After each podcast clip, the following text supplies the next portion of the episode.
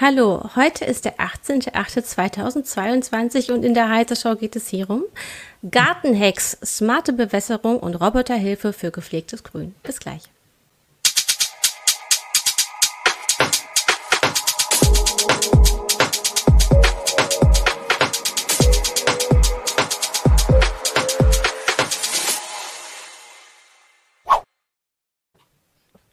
So, hallo Hi. in die Runde. Wir haben heute als Gäste dabei einmal Pina Merkert. Hallo. hallo. Und Sven Hansen von der CT. Hallo. Hallo Sven. Hi. Ja, wir sprechen heute über smarte Bewässerung und Roboterhilfe im Garten. Ihr beiden habt euch damit sehr viel beschäftigt. Wir machen die Sendung eigentlich auch aus aktuellem Anlass, denn wahrscheinlich werden sehr, sehr viele Gartenbesitzer momentan darüber nachgedacht haben, vielleicht wäre eine smarte Bewässerung ganz praktisch. Wir haben bisher mit einer Dürre zu tun in Deutschland. Ähm, eine smarte Bewässerung kann ja auch dabei helfen, zum Beispiel Wasser einzusparen, äh, indem man den Boden kontinuierlich feucht hält. Aber dazu könnt ihr gleich auf jeden Fall noch mehr sagen. Sven hat einige Systeme, äh, proprietäre Systeme getestet, unter anderem vom, ich denke, Marktführer Gardena. Und äh, Pina hat den Farmbot vor einiger Zeit gebaut. Das ist so ein Langzeitprojekt und da gibt es dann mehr Roboterhilfe. Also da kann sie uns dann erzählen, wie das läuft und wie der Farmbot momentan auch mit diesen extremen Bedingungen klarkommt. Also ähm, ich würde erstmal starten mit den Entschuldigung, Pina, sag was. Ich habe auch Open Sprinkler gebaut. Äh, das ist so ein Raspi-basiertes Selbstbau, äh, aber rein Bewässerungssystem. Genau, das wäre dann äh, eine andere Lösung, wenn man nicht sowas wie Gardena haben möchte. Und da würde ich jetzt im ersten Teil mit euch drüber sprechen der Sendung. Also es geht um die smarte Bewässerung im Garten. Ähm, Sven, du hast Gardena dir genauer angeguckt und wahrscheinlich auch im eigenen Garten verlegt, oder? Ja, also nicht nur Gardena, ne? Es waren, waren viele mhm. Testprodukte. Wir haben im vergangenen Jahr halt äh, zur, zur Saison pünktlich uns mal die kleinen Nachrüstsysteme angeguckt. Das sind im Wesentlichen so Zwischenventile, die man halt eben zwischen einem Wasserhahn, ein Gartenwasserhahn, also eine Zapfstelle im Garten und äh, dann halt die dahinterliegenden Schläuche. Da kommen wir vielleicht auch noch dazu, ne, was man dann auf der Wasserseite irgendwie alles machen kann, die man einfach dazwischen prömpelt. Ne? Früher hätte man sowas einfach mit einer Zeitschaltuhr gemacht. Das heißt, da man halt eingetragen, morgens um sechs geht's an, um Viertel nach sechs geht's wieder aus oder wie auch immer. Und heutzutage gibt's das Ganze halt eben noch vernetzt und mit einer lokalen Steuerung über eine Zentrale oder halt mit einer Cloud-Steuerung. Und das wäre dann halt eben der, der smarte Teil. Ähm, und das sind im Prinzip so, ich sag mal, kleinere Nachrüstlösungen halt auch für den normalen Konsumenten, was man halt irgendwie so am Wochenende nochmal macht.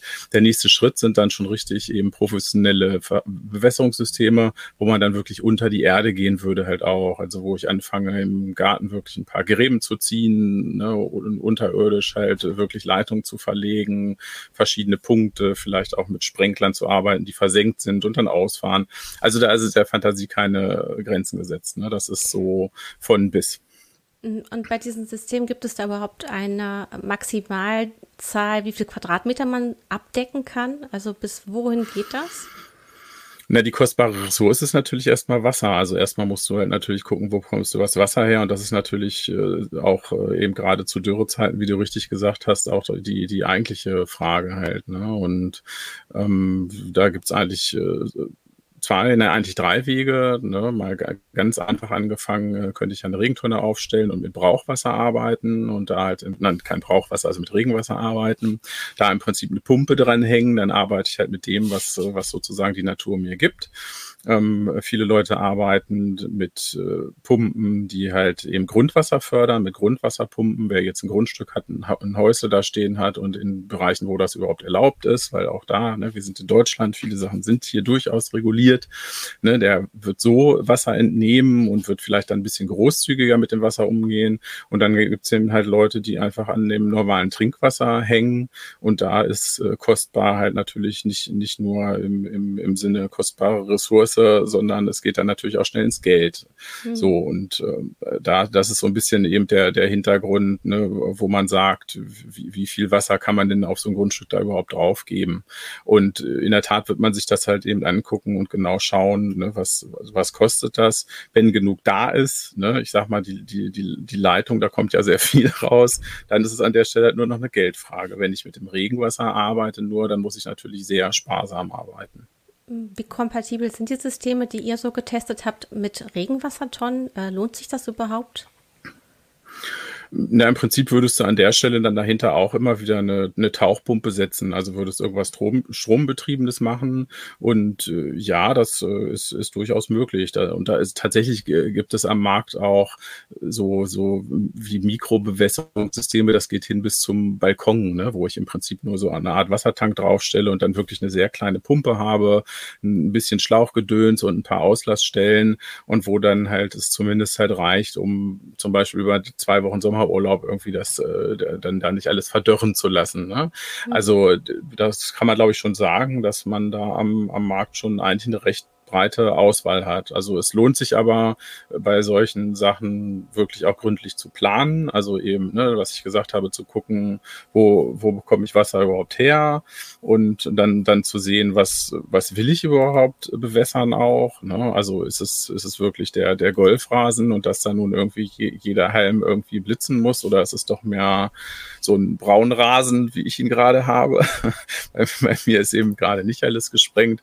Oder was ich auch neulich mal gesehen gesehen habe, wo jemand tatsächlich mit dem Meer im Prinzip immer einen Streifen stehen lassen hat und dann Wildfläche draus gemacht hat und einen Streifen einfach gemäht hat. Das fand ich irgendwie auch eine sehr kreative Art, mit so einer Fläche halt irgendwie umzugehen. Vielleicht könnt ihr das jetzt schon beantworten. Ähm, gibt es, wenn man jetzt, wenn es um Rasenpflege geht, muss man dann eher sprengen oder ähm, ist dann diese Tropfwassergeschichte überhaupt ähm, interessant oder ist Tropfwasser eher dann fürs Beet? Gedacht. Tropfwasser ist eher fürs Beet. Äh, also beim, beim Rasen ist halt das Problem, dass man den ja normalerweise auch nutzen will. Also irgendwie äh, zum Beispiel Fußball spielen oder so und an den Tropfspeichen würde da man halt. Stören die Schläuchen.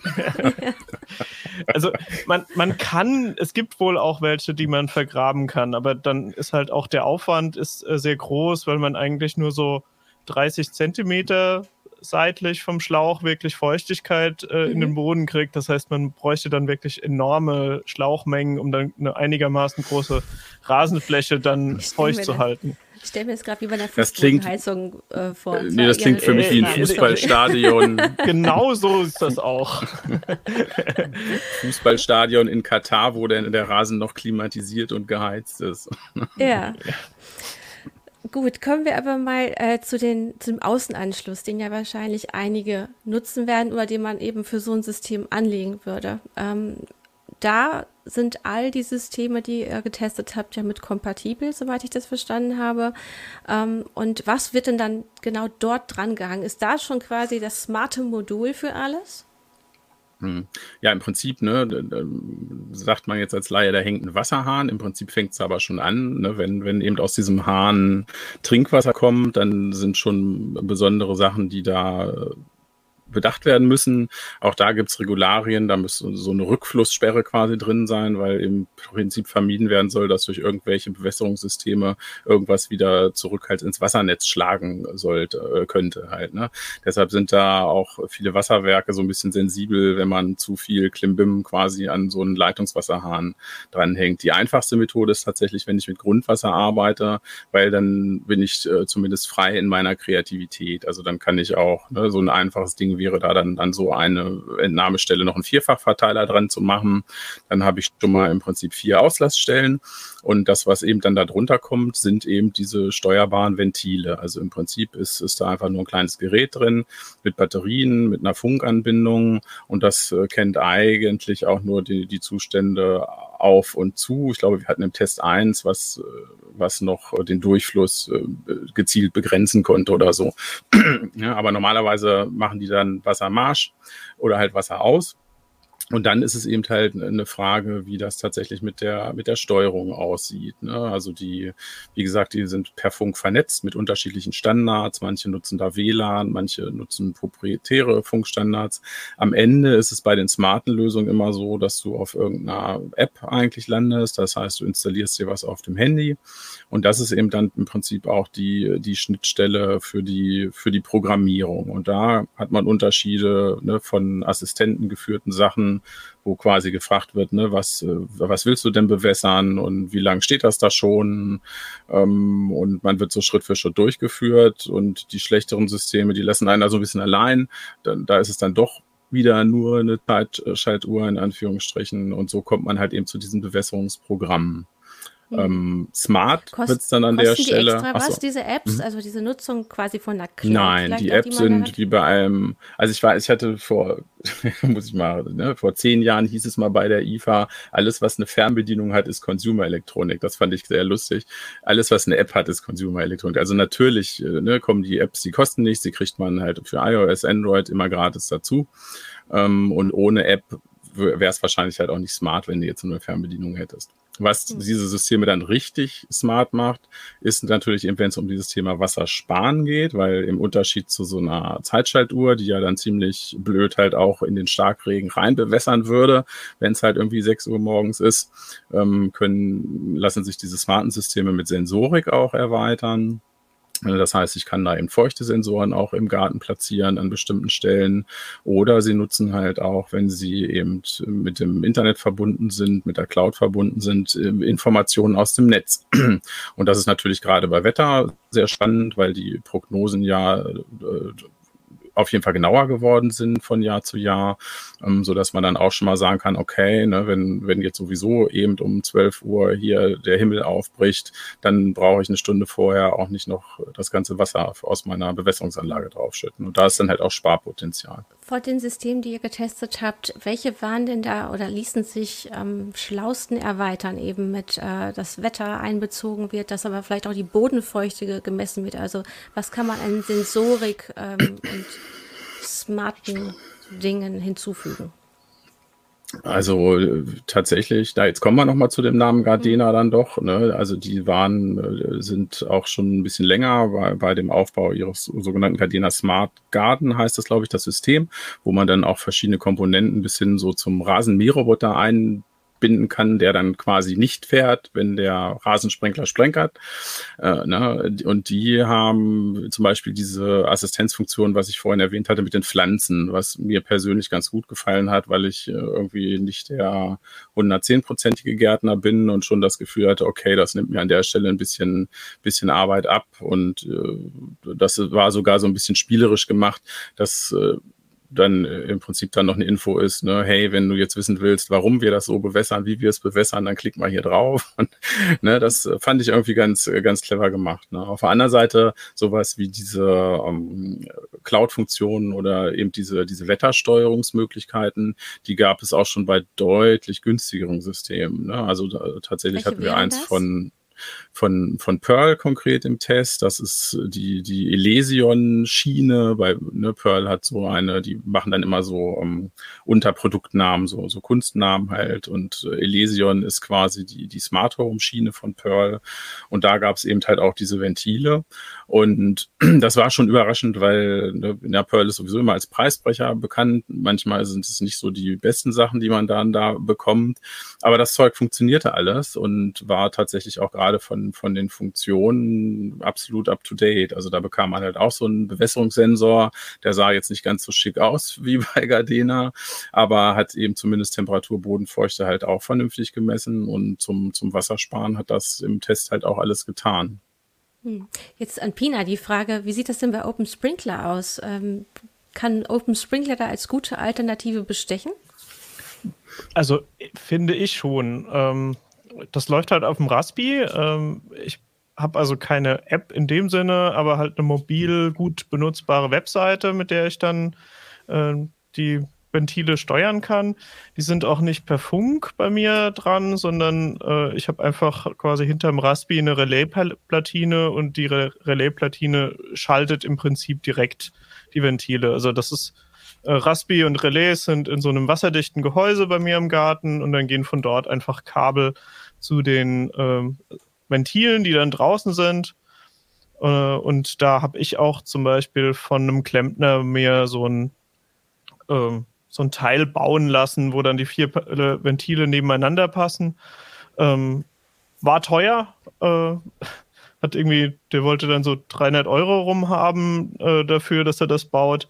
Äh, das ist aber dann auch quasi, äh, also weil das halt Trinkwasser ist, ist das äh, dann auch erfüllt die Standards, die man für Wasserversorgung im Haus hat. Mhm. Und äh, was bei Open Sprinkler halt quasi integriert ist, äh, sobald man äh, die Geokoordinaten angibt, wo der Garten ist, ähm, ruft es halt ähm, den Wetterbericht ab und äh, die einfachste Steuerung, das ist auch das, was ich jetzt im Moment benutze, ist einfach, dass eine einstellbare Zeitspanne, ich habe jetzt zwölf Stunden genommen, nach einem Regen wird nicht, äh, also wird sozusagen das Bewässerungsprogramm ausgesetzt und ansonsten läuft das. Äh, man kann bei Open Sprinkler auch Sensoren anschließen. Ich habe das aber bei mir nicht gemacht, ähm, weil äh, Open Sprinkler lässt sich auch in das sonstige Smart Home System integrieren. Also das spricht auch MQTT und so.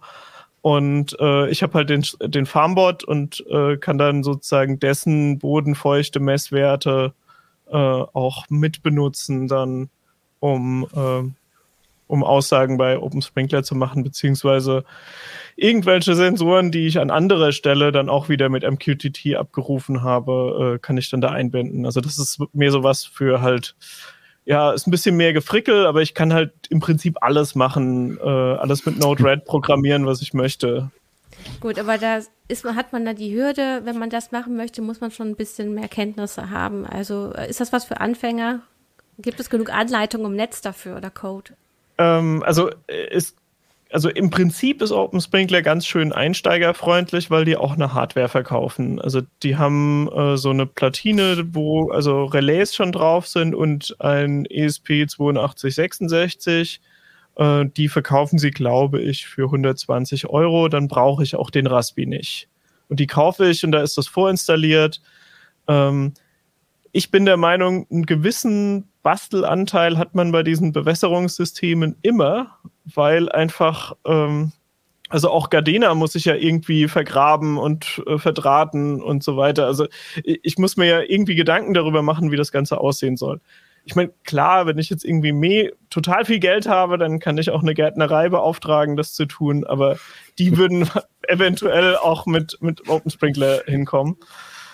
Ähm, und äh, für mich war es halt attraktiv, weil es billiger ist. Also äh, mhm. meine, meine Lösung mit einem Raspi, also ich hatte den Raspi sowieso schon äh, im Garten angebracht, aber selbst wenn ich den kaufe, bin ich halt bei, gut, ich glaube im Moment sind Raspis gerade teuer, irgendwie 60 Euro oder so. aber theoretisch kann ich auch ein älteres Modell nehmen. Äh, Open Sprinkler ist überhaupt nicht äh, anspruchsvoll bei der Hardware. Es muss kein Raspi 4 sein. Also wenn ich noch einen in der Schublade habe, kann ich den nehmen. Und äh, die Relay-Platine, die ich benutzt habe, die kostet, glaube ich, 12 Euro oder so. Also das ist halt so ein chinesische Firmen bieten einfach bei eBay und bei Amazon äh, da solche Platinen an, mit denen man halt alles Mögliche steuern kann. Die funktionieren. Äh, mhm. Ich empfehle, welche zu nehmen mit, ne, mit Optokopplern mit drauf. Ähm, das ist aber maximal ein Euro an Preisunterschied. Also da ist sozusagen dann Warum die Hardware. Also was ist der Grund? Ähm, weil ich dann unabhängiger bin, was die Spannungen angeht. Ähm, also oft ähm, will man dann irgendwie mit 12 Volt äh, die äh, Ventile ansteuern oder auch mit 24 Volt, weil es Relais sind, ist das eigentlich kein Problem, aber die Relais haben halt meistens so eine gewisse Schallspannung. Mhm. Und äh, wenn ich Optokoppler drauf habe, dann ist es quasi egal, welche Schalt, äh, also welche Spannung von äh, dem Computer kommt, der das steuert. Also das ist beim, beim Raspi äh, 3,3 Volt, also relativ wenig und äh, viele von den Platinen sind eigentlich auf 5 Volt ausgelegt, aber äh, das funktioniert mit 3,3 Volt, solange ein Optokoppler dazwischen ist. Gut, da, da sieht man jetzt wieder, wo äh, meine Preise. Produkte herkommen. Ja. Meine Produkte haben halt ein Batteriefach und da kommen drei oder vier Batterien rein des Typs AA. okay, äh, es gibt aber auch noch mal Unterschiede, hatte ich gesehen. Es gibt auch ein System, was äh, mit Solarzellen äh, arbeitet. Aber bevor wir jetzt ähm, darüber sprechen, kommt ja, also ich glaube, es gab auch. Sorry. Lust auf gesellschaftsrelevante IT-Projekte, die Raum für kreative Ideen bieten? Dann gibt's in der Bundesdruckereigruppe die passenden Jobs. Hier trifft Open Source auf Open Minds und Innovation auf Tradition. Seit mehr als 250 Jahren ist die Bundesdruckereigruppe der Impulsgeber für Sicherheit in der analogen und digitalen Welt. Jetzt an einem von vielen Standorten bewerben und Zukunft gestalten. Alle Infos auf bdr.de slash karriere slash IT. So, da sind wir wieder. Also ich hatte gelesen, wir haben ja einige Texte dazu bei Heise Plus, muss ich sagen. Die werden auch manchmal hier unten eingeblendet äh, zu dem Thema. Ähm, Cloud Rain hat zum Beispiel Solarzellen, womit ähm, dann diese Weiche, glaube ich, betrieben wird. Es gab aber auch eine Frage aus dem Publikum direkt an Pina, nämlich zu Open Sprinkler äh, von Stefan Bauer. Wie sieht's denn mit der Stromversorgung aus, wenn man keine 230 Volt und ein Netzteil hat? Powerbank oder brauche ich Autobatterie, Solarakku? Also Thema Stromversorgung. Ähm, also die üblichen Powerbanks liefern ja 5 Volt. Ähm, das reicht normalerweise nicht für die Ventile. Also ich kenne 12 Volt und 24 Volt Ventile und äh, dementsprechend müsste es dann entweder so eine riesen Powerbank sein, die also so einen ähm, K-Adapter hat. Äh, da kann man rangehen. Das würde wohl funktionieren. Ähm, aber generell, also die, das sind halt Magnetventile. Also die funktionieren im Prinzip so, dass äh, eine Feder so einen Stift runterdrückt und dann blockiert der den Wasserfluss und eine Magnetspule kann dann diesen Stift anziehen und dadurch wird dann der Weg fürs Wasser freigegeben. Und die, diese Spule muss halt permanent bestromt werden, damit dieser Stift aus dem Weg ist. Also die muss immer gegen die Kraft von der Feder arbeiten. Und ähm, deswegen äh, ist das, also mit, mit AA-Batterien würde ich das nicht betreiben wollen, äh, sondern ähm, da müsste es schon irgendwie eine eine Batterie sein, die halt ein bisschen mehr Kapazität hat. Also vielleicht Autobatterie oder so könnte funktionieren und dann halt vielleicht mit einem Solarregler kombiniert. Ähm, Wäre aber definitiv schon also eine Nummer anspruchsvoller, was dann das Bastelprojekt angeht. Also nur Open Sprinkler einrichten, würde ich sagen, ist so für Einsteiger zu machen, muss man nicht löten und so. Aber ähm, wenn es dann um so eine Selbstbau-Solarlösung geht, wo dann auch der Laderegler immer funktionieren muss und so, ähm, ja, wird es ein bisschen komplizierter. Mhm. Sven, du hattest auch vor der Werbung angesetzt, dazu was zu sagen. Äh, ja, genau. Du hattest das Gerät von Cloudtrain halt nochmal explizit erwähnt und tatsächlich war es aber auch so, dass wir im Test nicht ganz so überzeugt waren ähm, weil eben das auch, eben das ist halt ein sehr kleines, kompaktes Gerät. Das heißt, die Solarfläche ist dafür natürlich auch minimal und jetzt die, der, der, der die Wahrscheinlichkeit, eine Position zu finden, wo man quasi optimale Sonneneinstrahlung hat und dann auch noch die Wasserentnahmestelle ist, die ist also denkbar gering. Ähm, und wir haben uns bei dem Kandidaten sogar noch gefreut, dass sie dann zumindest noch ein, eine Lademöglichkeit für ein Netzteil halt vorgesehen hatten. weil es kann ja auch mal sein, dass das im Geräteschuppen steht halt. Ne? Ich will ja nicht meine ganze Zapfstelle umbauen, nur weil ich jetzt so ein Ventil dazwischen setze. Wir hatten aber auch ein Gerät, was nur auf Solar gesetzt hat und was tatsächlich auch im Betrieb dann wackelig war, auch, die haben auch Sensoren gehabt, die mit Solar waren und da wächst halt eine Pflanze mal ein bisschen, wie es halt eben sein soll. Ne, und plötzlich steht das Ding wieder in Schatten und der Sensor ist da flöten. Also ich äh, halte sehr viel von Solar, bin ein großer Fan, aber diese kleinen Mickelzellen, die tun aus für einen Taschenrechner, aber für so Technik, die dann auch sicher da laufen soll, würde ich dann doch lieber zu Batterien oder eben halt Akkus greifen. Die kann man ja auch wieder mhm. aufladen. Also wer da was bauen will, da würde ich ähm, versuchen, also würde ich gucken nach solchen Solarinselanlagen.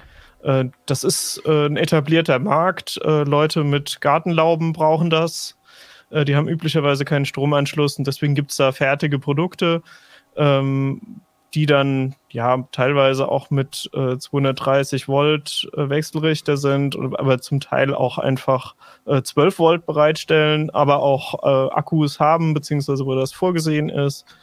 Ähm, da kann man auch äh, teilweise Sachen gebraucht kriegen und so. Ähm, also das ist mit erträglichem Aufwand machbar. Und wer einen sehr großen Garten hat und sagt, ich will kein Kabel legen vom Haus, äh, der kann quasi auch sowas einbauen und dann zum Beispiel auf ein Gartenhäuschen dort aufs Dach ein paar Paneele legen oder so. Hier gibt es noch mal eine Frage ähm, zu den Stellen, also äh, wie, wie ähm, die Ventile geöffnet werden.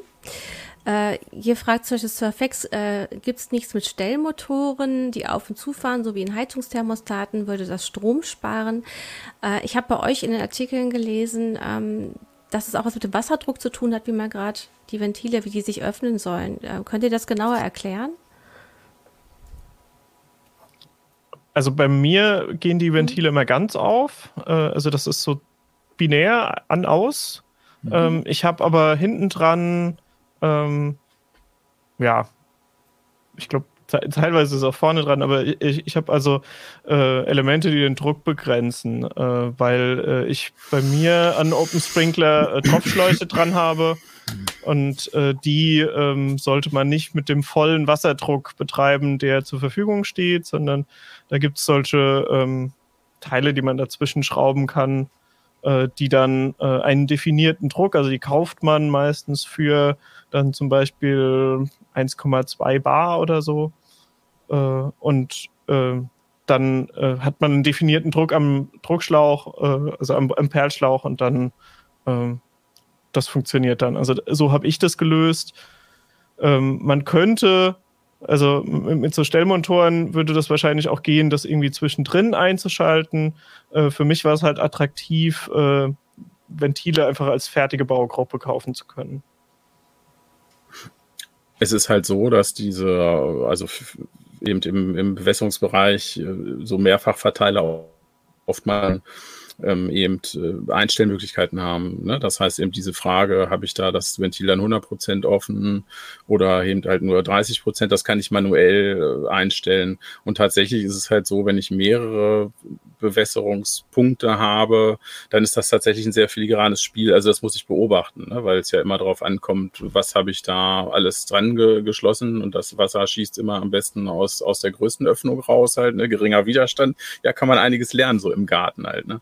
Also insofern, ne, wenn man gerade, wenn man verschiedene, also ne, Tropfschläuche oder andere, andere Düsen da dran hat, dann muss man das mal unter Betrieb setzen und muss dann halt wirklich äh, ganz konkret auch wirklich schauen. Und das ist so eine Phase, würde ich mal sagen, durchaus von, von einer Woche wo man einfach guckt, ne, wie, wie kommt das überhaupt da an, wo ich es haben will und äh, ist das gut austariert und da muss ich dann halt zur Not nachjustieren. Das ist auch ein Problem, was man ähm, schnell vergisst. Also wenn man äh, sich denkt, so, ah, ich mache das ganz einfach mit äh, zum Beispiel Zeitschaltuhren oder so. Äh, man, man sollte oder man möchte eigentlich nicht gleichzeitig bewässern, sondern man möchte eine Logik haben, um dann äh, verschiedene Bewässerungskreise nacheinander einzuschalten, einfach damit ein definierter Wasserdruck da ist. Weil ansonsten kommt mal mehr und mal weniger raus und man weiß eigentlich, nicht, äh, was man dann im Endeffekt kriegt. Und äh, deswegen ist, ist eigentlich bei den, also auch bei Open Sprinkler ist, ist so eine Automatik dann einfach dabei, dass ich dann sage, ich hätte gerne Bewässerung ab 18 Uhr und dann geht halt erst der eine Kreis an und danach der andere Kreis. Damit, äh, also ich muss das dann nicht mehr ähm, per Hand sozusagen mit unterschiedlichen Zeiten einstellen, sondern ich, ich sage dann einfach, es gibt diesen Zeitpunkt, ab dann möchte ich die Bewässerung und dann wird die sequenziell abgearbeitet. Hm. Wie viele Kreisläufe kann man denn überhaupt dann schalten oder unabhängig voneinander schalten? Ihr habt, glaube ich, am Anfang einmal gesagt, äh, zum Beispiel, wenn man das Gardena-Steuerungsteil äh, an den Außenwasserhahn macht, da gibt es, glaube ich, vier Ausgänge.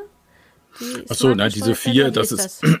Das ist so ein typisches Ding, ne? Diese Vierfachverteiler sind so Dinger, die findest du im Baumarkt von allen möglichen F Firmen, ne? Die einfach nur versuchen halt aus deinem einen Wasserhahn dann irgendwie vier zu machen. Ne? Und, und das ist wahrscheinlich auch das Maximum, was irgendwie statisch so ein Ding aushält, wenn man es unten an den Wasserhahn flanscht, weil wenn dann da 16 Schläuche dran bamseln, dann macht es wahrscheinlich auch irgendwann mal Knack und ist weg. Ne? Daher kommen diese vier. Wir haben auch in den verlinkten Artikeln, was du gesagt hattest, eben dieses eine System, was auch unterirdisch arbeitet. Da geht natürlich auch mehr. Also was Bewässerungskreise angeht. Ne? Diese eine Box, die ich da vorgestellt habe, die kann dann bis zu sechs Ventile halt, halt bewegen. Und bei Pina, bei den Raspi-Projekten OpenSpring, da wird, werden das ja auch mehr Kreise sein. Ne?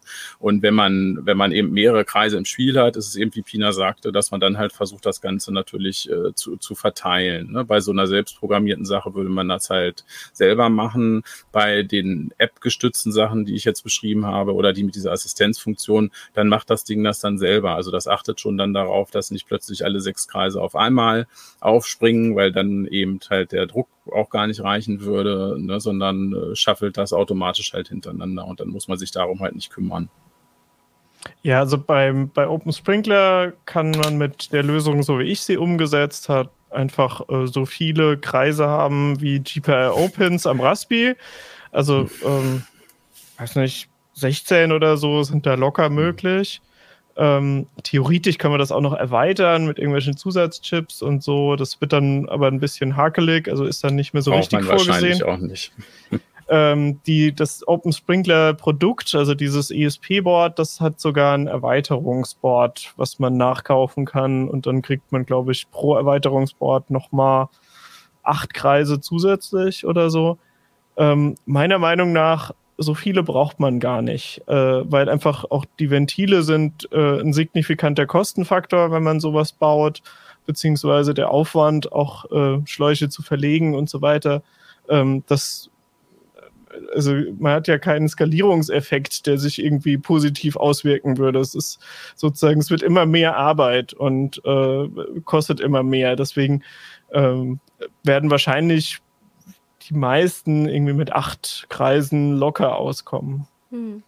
Wie viel muss man mindestens ausgeben? Also wenn man einen ganz kleinen Kreislauf nur hat, so die Standardausgabe vielleicht, ähm, die dann erweiterbar ist. Also wie sieht das bei den Kaufsystemen so aus und den Selbstbau- oder Zusammenbausystemen? Also ich denke, dass meine Lösung so in die Gegend des günstigsten Preises kommt. Ähm, also ich denke, ich habe so 250 bis 300 Euro an Hardware ausgegeben im Endeffekt, weil man braucht ja dann ein wasserdichtes Gehäuse und man braucht die entsprechenden Fittings. Äh, die Tropfschläuche selber haben dann auch noch mal, glaube ich, 20 Euro pro Stück gekostet oder so. Also das summiert sich. Ähm, das ging eigentlich dann noch und dann kam halt noch zusätzlich irgendwie diese 300 Euro für den Klempner mit drauf. Aber also das ist, denke ich, so arg viel billiger kriegt man das nicht gebaut. Mhm. Sven, wie, wie sieht es bei euch aus? billiger, ah, ich kann billiger. Nein, es kommt natürlich immer darauf an, was, was da, ne, also da darf ja jetzt kein unfairer Wettbewerb sein. Aber ich, also als Fazit von dem Test war auf jeden Fall, ich glaube, das war auch der vorletzte Satz oder so, ne, dass man schon überrascht ist, dass man für relativ wenig Geld auch da schon sehr viel bekommen kann, auch gerade was smarte Steuerung angeht. Und dieses eben erwähnte System von Pearl war, glaube ich, in dem Test auch deutlich preislich drunter da müsste ich jetzt überlügen, muss man einfach mal nachgucken, was das gekostet hat. Das ist allerdings eben mit, mit diesen Zwischenventilen, das heißt, ich fange halt an der Nahmestelle an, habe dann da halt vier Ventile bamseln, das kann man mögen, kann man nicht mögen. Ich fand es eigentlich im, im praktischen Umgang tatsächlich noch einfacher für mich, weil, weil ich immer den Überblick habe. Also dann habe ich das auch visualisiert. Da ist der Kreis, der Kreis. Die haben so Tasten. Wenn ich Wasser haben will, kann ich dann einfach mal auf den Knopf drücken und dann habe ich irgendwie zehn Minuten Wasser, wenn es nochmal eine, eine Chose extra sein muss. Das fand ich eigentlich super, weil dieses andere professionelle System, was ich verbuddelt habe, da habe ich dann eben so eine Box, wo diese ganzen Ventile zusammenlaufen und stehe dann davor und brauche aber immer noch die App, um irgendwas umzustellen. Also das ist aber so ne, mein, meine private Meinung. Ich fand eigentlich eben diese Nachrüstdinger doch schon eben ja überraschend tauglich und, und überraschend günstig. Also war für mich ein Beispiel von Smart Home Technik, wo ich dachte, okay, das, das bringt echt was. Ja, also äh, de, de, was gut ist, ist, ähm, das ist eine Technik, die halt nicht nur äh, Privatleute interessiert, sondern es gibt ja ganz viel so Mietshäuser zum Beispiel, die dann so ein ja, bisschen okay. Garten dabei mhm. haben und äh, für, für diesen Bereich, äh, die, die haben mhm. schon relativ lang einen Bedarf nach Automatisierung gehabt. Dementsprechend mhm. kriegt man auch oder hat halt dieser professionelle Bereich äh, gewisse Produkte schon angefragt und dann sind einfach Produktionsketten schon da und so weiter. Also das funktioniert relativ gut. Ähm, die Preise sind halt sehr individuell. Also ich denke, jeder muss so ein bisschen gucken, wie ist halt mein Garten? Was will ich mhm. eigentlich mhm. haben? Ähm, wenn, ich, wenn ich nur ein Gemüsebeet bewässern will und das ist zufälligerweise direkt neben dem Wasserhahn, dann kann ich das sehr günstig tun. Aber wenn ich halt anfangen muss, unterirdisch äh, irgendwie Rohre zu verlegen, womöglich Arbeiten dabei sind, die ich nicht selber machen kann, dann können das auch äh, ruckzuck ein paar tausend Euro sein, die dann einfach draufgehen, bis das System wirklich läuft und alles kann, was man will. Hm. Ähm, hier gab es ja noch äh, auch einen äh, Hinweis, es gibt vielleicht auch Probleme mit ähm, Tieren, die sich ansiedeln an den Installationen. Das sagt hier Mr. Justeritzer, ähm, dass man da vielleicht auch vorsichtig sein müsste. Ich habe mich auch gefragt, wie frostresistent sind denn diese ganzen Systeme oder worauf muss man achten?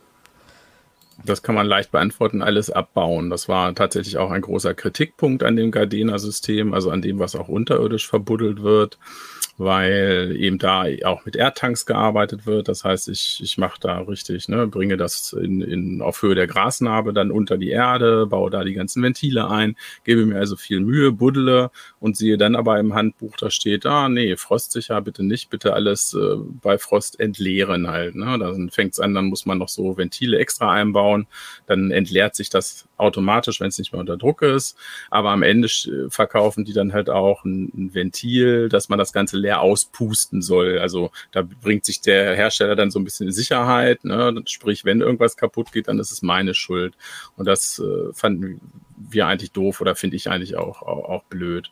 Also am Ende würde ich immer sagen, ja, in unserem Breitengarten muss das abgerödelt werden. Ne? Also man muss es leer pusten und frostsicher machen, wenn es mal ein harter Winter ist, auf jeden Fall. Hm. Es, es kommt ein bisschen auf Wasserhahn, ne? dass man einmal genau, also, soll, dass da Wasser rauskommt nochmal. Ähm, also es kommt ein bisschen auf die Topografie an. Also zum Beispiel habe ich da einen Vorteil, äh, da wo ich das gebaut habe, ist äh, das Haus eigentlich an der niedrigsten Stelle und der, der Garten steigt dann hinterm Haus an. Und dementsprechend geht auch das, das Rohr zu dem Wasseranschluss, wo das alles angeschlossen ist, das geht auch nach oben. Äh, und das äh, der Wasserdruck ist bei weitem groß genug, dass das also im Sommer dann funktioniert und im Winter kann ich dann aber einfach äh, außen die, die Hähne aufdrehen und dann läuft quasi alles Wasser, was drin ist, läuft mhm. dann wieder zurück ins Haus. Und dadurch habe ich, mhm. genau, da, dadurch kriege ich relativ leicht leere Rohre.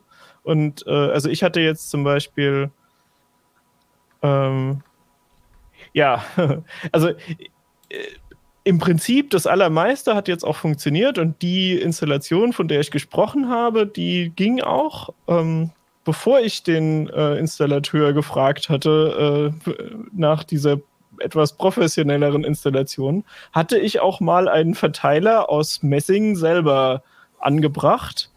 Und da war äh, wohl ein gewisser Rest an Wasser drin und das Ding ist mir geplatzt. Also das ist, mhm. äh, mir ist tatsächlich auch schon jetzt äh, ein, eine Komponente mal kaputt gegangen wegen Frost. Das war auch meine Schuld. Also ich habe das nicht gescheit entleert, aber also ich würde ganz klar sagen, in Deutschland muss man auf Frost aufpassen. Mhm. Ja. Das ist so. Gibt da haben natürlich ähm, diese kleinen Lösungen auch den Vorteil.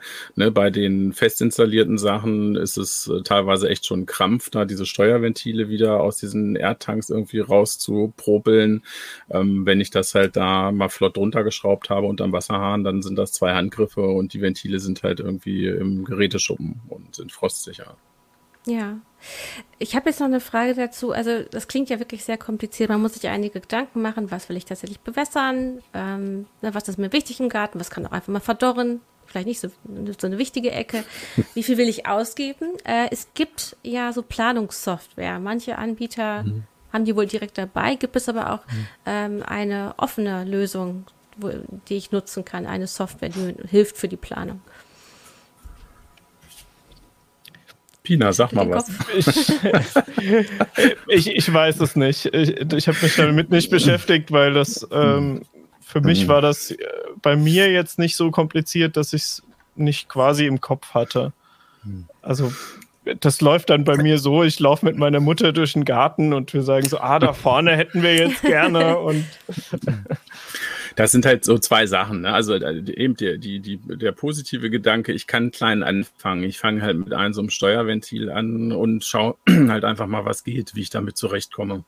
Und dann kostet das nicht viel und dann kann ich auch nicht viel falsch machen und dann ist es Gärtnern auch sonst ist. Ich gucke halt nur, wie verändert sich mein Garten dadurch, dass ich das Wasser da einbringe und passiert das in ausreichender Menge, muss ich mehr machen, weniger, brauche ich andere Stellen und so, so kann das wachsen. Und auf der Wasserseite äh, muss es, müssen das alles auch aus meiner Erfahrung keine Markenprodukte sein. Also auch diese Tropfschläufe, Schläuche gibt's für einen Apfel und ein Five Ei von Amazon und äh, ne, da kann man sich austoben und an jeden Blumenpott halt einzeln was dran machen oder pflanzen. Nutzer.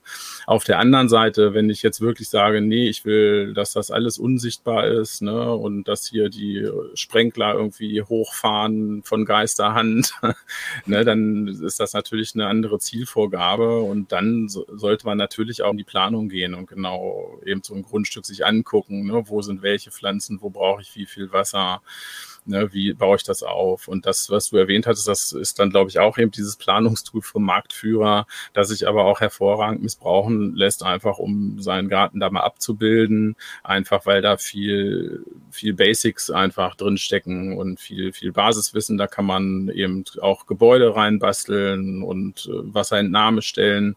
Das macht sogar so Berechnungen, dass es quasi sagt, ne, wenn du diese und die Fläche bewässern musst, dann brauchst du halt eine Wasserfördermenge von 6000 Liter pro Minute oder sowas halt. Ne? Und das kann schon hilfreich sein für die mhm. Planung. Also deshalb äh, hat, hatte ich dieses Planungstool, glaube ich, auch immer in meinen Artikeln erwähnt, weil es äh, einfach äh, aus meiner Sicht eine gute Hil Hilfe, Hilfestellung ist, um, um seinen Garten mal aus der Perspektive sich wirklich genau anzugucken und eben zu durchdenken, wo man da eigentlich hin will.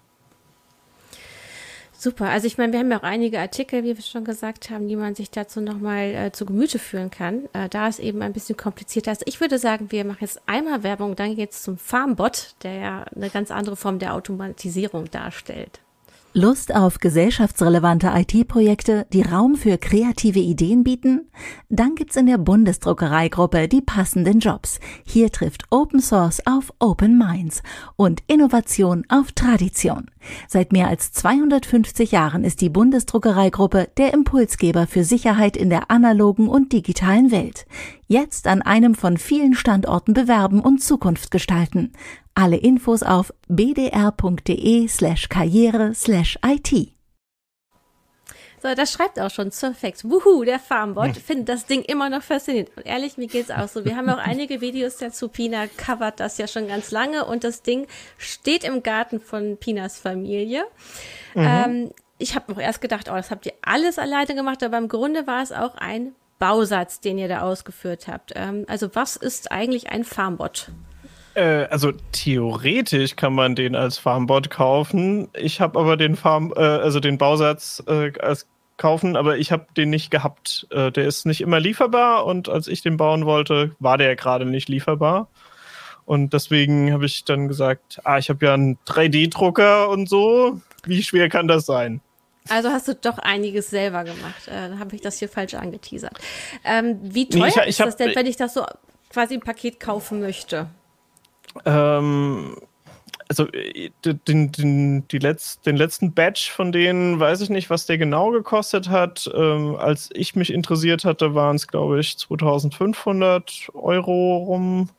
Mhm. Ähm, wobei eventuell kommt da nochmal Versand aus der USA drauf. Also, also Farmbot kommt eigentlich aus den USA. Genau, das ist irgendwie so ein kalifornisches Start-up. Die äh, entwickeln das. Mhm. Michael spielt auch gerade ein Video von denen ein, wo man so sieht, äh, wie, es halt auch so eine Planungssoftware gibt, wie man da sein Gemüse eingibt. Ähm, vielleicht erzählst du bei einmal, also was müssen wir uns unter dem Farmbot tatsächlich vorstellen? Was ist das dann, was da im Garten steht?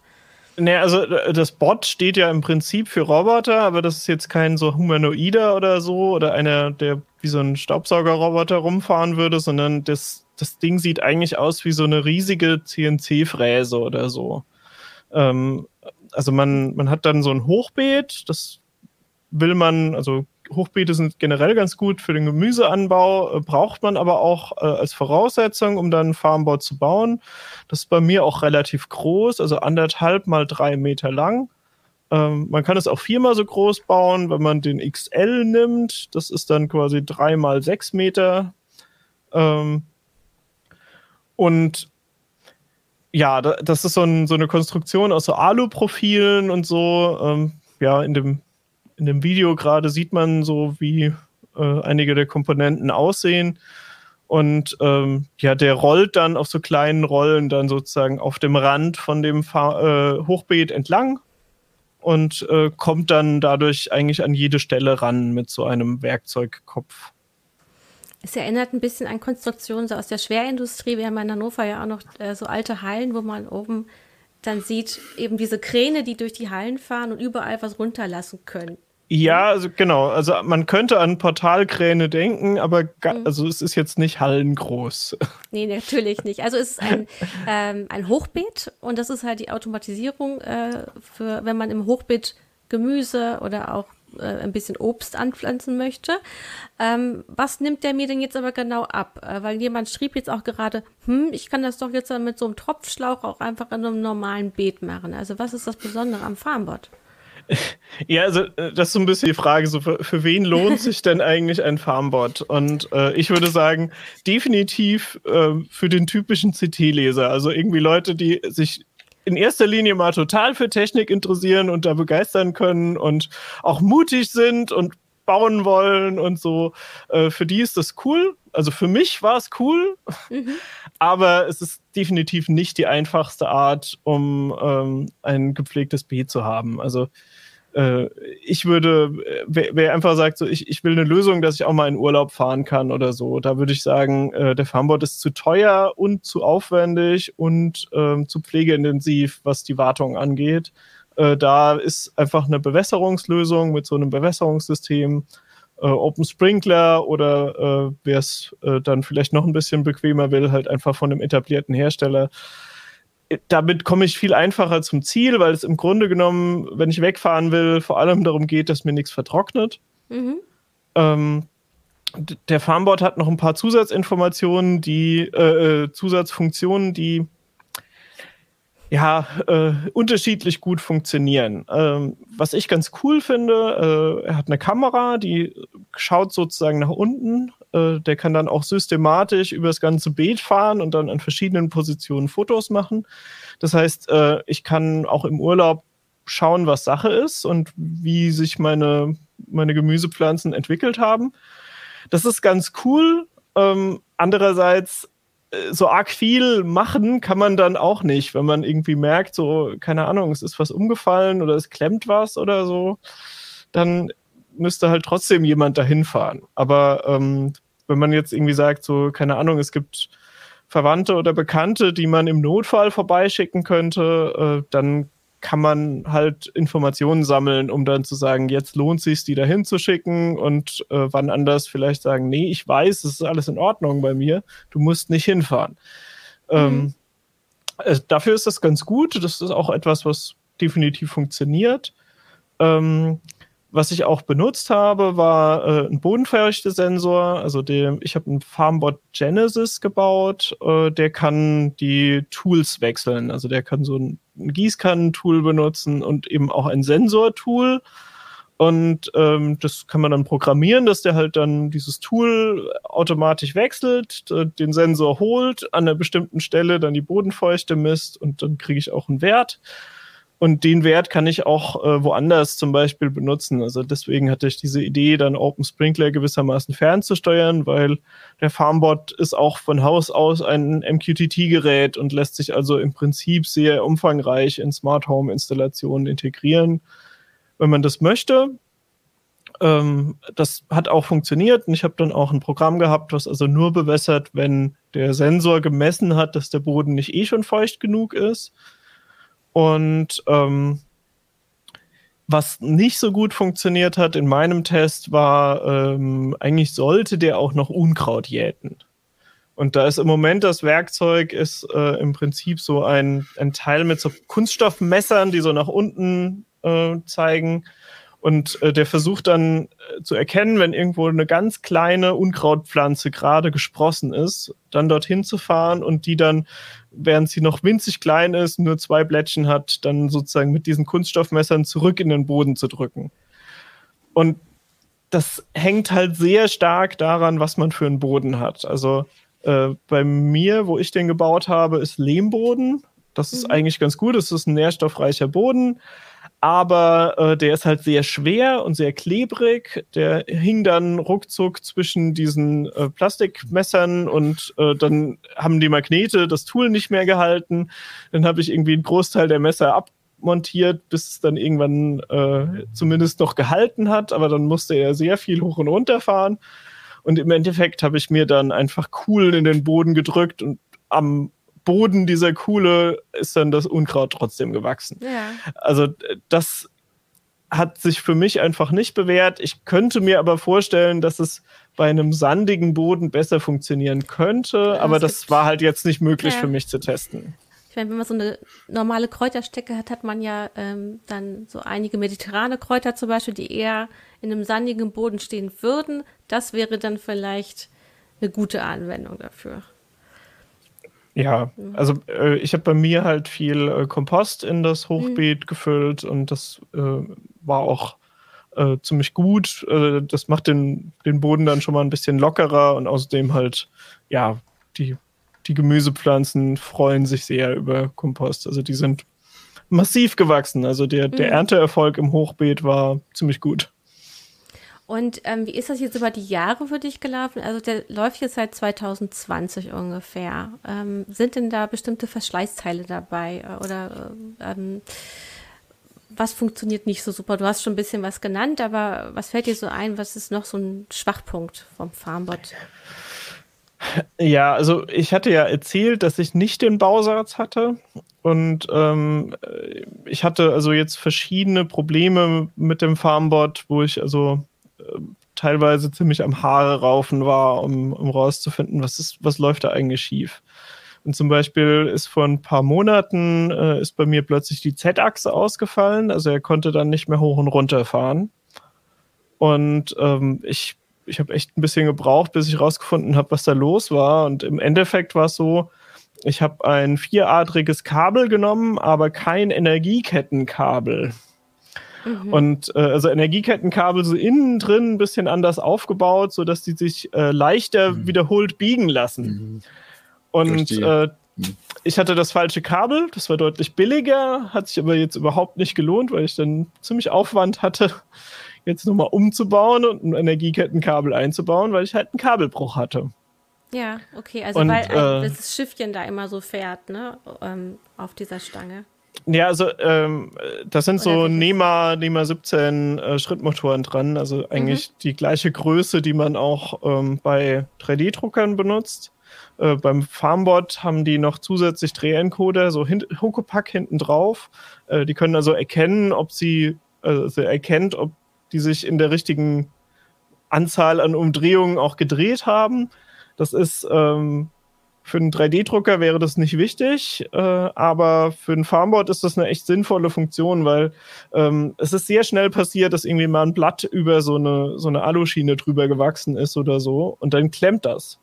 Und mhm. äh, dadurch kann der Farmboard halt erkennen und eine Fehlermeldung ausgeben und sagen so, ich, ich habe es nicht geschafft, zu der Position zu kommen, an die du mich geschickt hast. Und äh, dann kann ich halt sagen, ah, es gab einen Fehler, beziehungsweise im Moment läuft es dann oft so ab, ich bin dann hier in Hannover und äh, sehe, der Farmbot hat einen Fehler gemeldet und dann rufe ich meine Mutter an und sage, geh mal ans Hochbeet und guck mal, ob da alles frei ist. So, ah ja, ich glaube, der Kohl, der Kohl hat große Blätter gekriegt. Die sind jetzt, äh, die hängen so ein bisschen zur Seite über. Okay, da muss ich dann nochmal helfen. Wie wetterbeständig ist das Gerät, das ja auch im Winter draußen steht? Gibt es Korrosion irgendwo? Also ich habe ihn äh, einfach draußen stehen gelassen im Winter und ähm, das war an sich kein, kein wirkliches Problem. Ähm, betreiben kann man ihn im Winter nicht wirklich. Ich hatte einmal, da war er noch an und es gab schon Frost und dann ist mir, äh, dann ist so ein bisschen Wasser in so einer Aluschiene stehen geblieben. Und ähm, ein Eisbrecher ist er nicht. Also er, er ist dann natürlich, äh, hat sich ziemlich blockiert, äh, dann, weil er versucht hat, gegen das Eis zu fahren und das ging natürlich gar nicht. Also äh, im, im Winter bringt's, also sollte man auch gar nicht versuchen, den zu betreiben. Mhm. Ähm, in der Anleitung heißt es, man müsste ihn abmontieren bei Frost, aber ich glaube, das war so ein bisschen die, die Angst der Kalifornier, die das gar nicht kennen und gesagt haben, oh Gott, da kann bestimmt alles Mögliche passieren. Ich bin der Meinung, äh, man kann das auch äh, draußen einfach stehen lassen und ein bisschen gegen äh, Wind und ähm, ja, Schneedruck äh, schützen. Ja, wahrscheinlich so ein, es gibt ja diese ähm, Auflagen, die man auf Tische legen kann, äh, Gartenmöbel, vielleicht kann man sowas drüber werfen, von der Größe her. Ja, oder auch bewusst nicht, weil äh, dann also Schnee halt äh, sehr mhm. schwer werden kann, wenn da noch was drauf liegt. Äh, und auf dem Portal ist ja nur so ein ganz schmales Aluteil, mhm. da bleibt nicht viel Schnee liegen. Also was wir gemacht haben, wir wollten halt äh, früh einsteigen in die Gartenbausaison, haben zusätzlich am Hochbeet noch so Halterungen befestigt, um dann äh, eine Plane drüber ziehen zu können in der Nacht. Mhm. Und ähm, dadurch haben, also war es dann notwendig, den Farmbot, also das Portal immer auf einer Seite zu parken, damit dann Platz für diese Plane ist. Und dann habe ich den auch äh, so in so einen Blockadezustand versetzt, quasi, dass der nicht gegen die Plane fährt. Also die mussten wir dann immer per Hand wieder entfernen. Hm. Aber es war möglich, früh einzusteigen in die Saison. Gibt es eine Community, die einem vielleicht auch äh, bei Problemen helfen kann? Also eine kleine Farmbot-Community? Ja, es gibt ein Farmbot-Forum und ähm, da empfehle ich, also wer ein Farmbot baut, sollte sich da auch anwenden. Ähm, die Anleitung ist gut, also das ist es ist ein umfangreiches Bastelprojekt, aber es ist eins, wo man nicht unbedingt Maschinenbau studiert haben muss. Also man kann da durchaus ähm, einfach der Anleitung folgen, die ist umfangreich äh, und halt alle Schritte nacheinander machen, die sind aber gut dokumentiert. Ähm, aber wenn es dann halt danach, wenn man alles gemacht hat nach Anleitung, es gibt dann immer noch Probleme, dann ist der, das Forum der der richtige Ort, um sich zu melden. Und die Entwickler sind da auch aktiv. Also man kann die dort auch direkt mhm. erreichen. Die schalten sich dann manchmal in die, äh, in die Diskussion mit ein und geben dann auch sehr hilfreiche Tipps und so. Und ich hatte auch wirklich netten Kontakt mit denen. Also ich kam auf Ideen mit, ah, ich würde gerne ein äh, äh, Time-of-Flight-Sensor, also mit dem ich die Entfernung zwischen, also ich wollte eigentlich wissen, wie hoch sind die Pflanzen. Und dann mhm. wollte ich klären, so, ja, könnte man sowas anschließen? Und äh, dann haben die gesagt, ja, dann bräuchten wir eine serielle Schnittstelle und dann habe ich mich mit denen ausgetauscht, ähm, was, was man da für eine serielle Schnittstelle verwenden könnte. Und wir haben uns dann sozusagen gemeinsam auf RS 485 geeinigt und äh, die haben jetzt auch äh, Unterstützung dafür äh, auf meine Anregungen hin in Farmbot OS eingebaut. Oh, das klingt sehr cool. Super. Ich meine, ich lese ja auch total nette Ideen im Chat. Äh, das hat was von Inspector Gadget oder auch äh, James Bond, äh, was da so als Update empfohlen wird oder als extra Aufsatz. Äh, da könnt ihr, ähm, die, die das jetzt hier gerade hören, vielleicht auch doch, doch mal bei YouTube in den Live-Chat reingucken. Ähm, ich danke euch beiden jetzt erstmal sehr für diese Runde. Ähm, ich glaube, wir haben einiges erfahren für Menschen, die sich das relativ einfach machen wollen mit Gartenbewässerung oder die, die richtig Spaß am Frickeln haben haben und vielleicht auch ein paar Euro sparen wollen. Bei Heise kann man das auf jeden Fall alles nachlesen. Ich habe jetzt noch einen Tipp von Michael, der ja im Hintergrund sitzt, nämlich heute Abend gibt es noch einen Livestream und zwar ähm, zu Retro Star Trek Adventure angeblich das 25th Anniversary, also das 25. Jubiläum. Es sollen aber eigentlich 30 Jahre sein. Äh, warum es da etwas durcheinander geht, kann dann Michael heute Abend live erklären. Ähm, das ist sein Metier. Ich danke jetzt allen Zuschauern, auch allen, die hier so nett mitgemacht haben im Chat. Äh, das war am Ende sehr, sehr lustig. Vielen Dank dafür. Euch jetzt noch eine schöne Woche. Macht's gut. Ja. Live long and prosper. Ciao. Ah. Macht's gut.